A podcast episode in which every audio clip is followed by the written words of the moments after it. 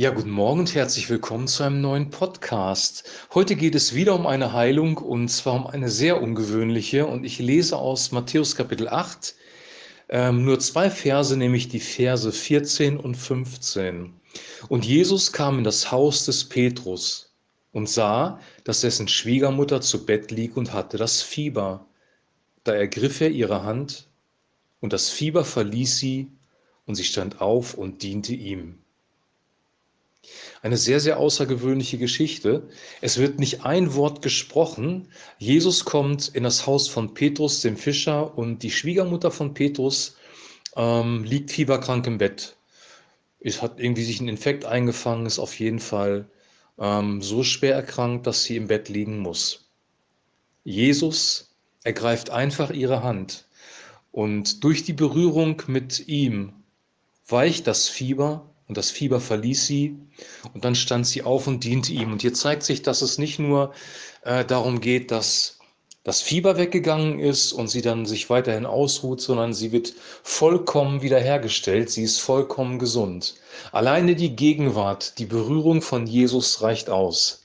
Wir hatten ja die letzten beiden Male schon darüber gesprochen, dass es keine, keiner religiösen Rituale bedarf, keine Opfer, dass Jesus einfache Worte gesprochen hat. Und hier geht er noch einen Schritt weiter. Hier reicht eine einfache Berührung aus.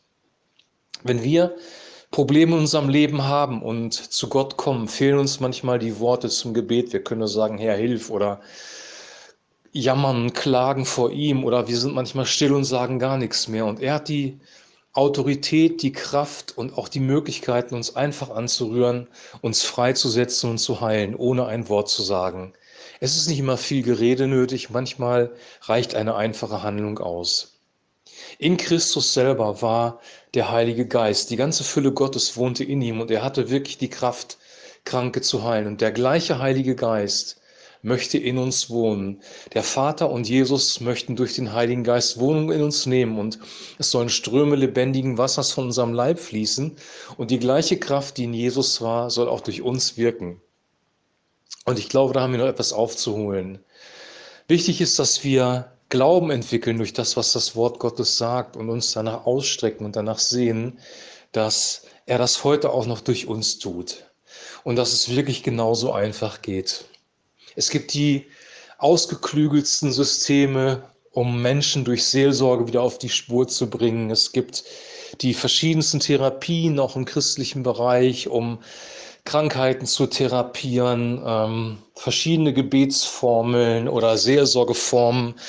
Und hier wird deutlich, dass all das ähm, nur Werkzeuge sind, maximal, wahrscheinlich sogar gar nicht hilft, sondern Jesus ist derjenige, der als Person aktiv werden muss durch seinen Heiligen Geist. Wir brauchen keine, ähm, keine ausgeklügelten Gebetstechniken, wir brauchen wirklich die Vollmacht und die Gegenwart von Jesus.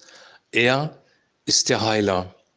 Der Heiler und die Heilung, das ist eine Person. Jesus Christus ist derjenige, der uns Heilung bringt. Und wie er das macht, ist seine Sache.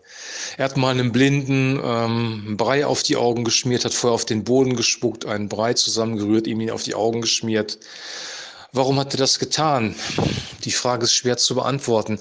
Manchmal tut Jesus solche Dinge, um uns zu zeigen, dass es halt keine Rituale gibt, dass es keine Formeln gibt. Gott ist kein Automat. Wir können nicht auf einen Knopf drücken und ähm, wenn wir auf den Knopf drücken, kommt die Heilung raus, sondern es geht um Begegnung, Begegnung und Beziehung. Jesus hatte eine Beziehung zu Petrus, weil er zu den Jüngern gehörte und Jesus hatte offensichtlich auch eine Beziehung zu der Schwiegermutter. Er ist in dem Haus ähm, in das Haus gekommen, hat sie besucht und in dieser Beziehung, in dieser Begegnung lag auch die Heilung begründet. Und das ist eigentlich letzten Endes, worum es geht. Gott möchte, dass wir eine lebendige Beziehung zu ihm haben, dass wir lebendige Beziehungen untereinander haben und dass der Heilige Geist von ihm zu uns fließt und von uns zu anderen. Und wenn das passiert, dann werden Menschen verändert, dann werden Familien geheilt, dann geschieht körperliche Heilung, dann hat das Evangelium Kraft es geht nicht darum, dass wir uns sonntags morgens in einem Gebäude treffen und nette Lieder singen, sondern es geht wirklich um eine Beziehung zu einem lebendigen Gott, der uns geschaffen hat, der das Universum geschaffen hat und der auch möchte, dass wir lebendige Beziehungen haben. Das kann in einem Gebäude sein, das kann bei dir zu Hause sein, es kann in einem Geschäft sein, in der Stadt, wenn du dich mit jemandem unterhältst und du merkst, die Gegenwart Gottes ist da. Wir sollten Christsein nicht auf Sonntagmorgen reduzieren. Wir sollten ihn nicht auf den, sollten unser Christsein nicht auf den Gottesdienst reduzieren, sondern es geht darum, dass wir in unserem täglichen Leben in einer Beziehung zu Christus leben und dann in der Kraft von ihm agieren. Und das wünsche ich uns, dass wir diese Dynamik wieder in unser Leben hineinbekommen. Da ist uns was verloren gegangen, auch durch die Kirchengeschichte.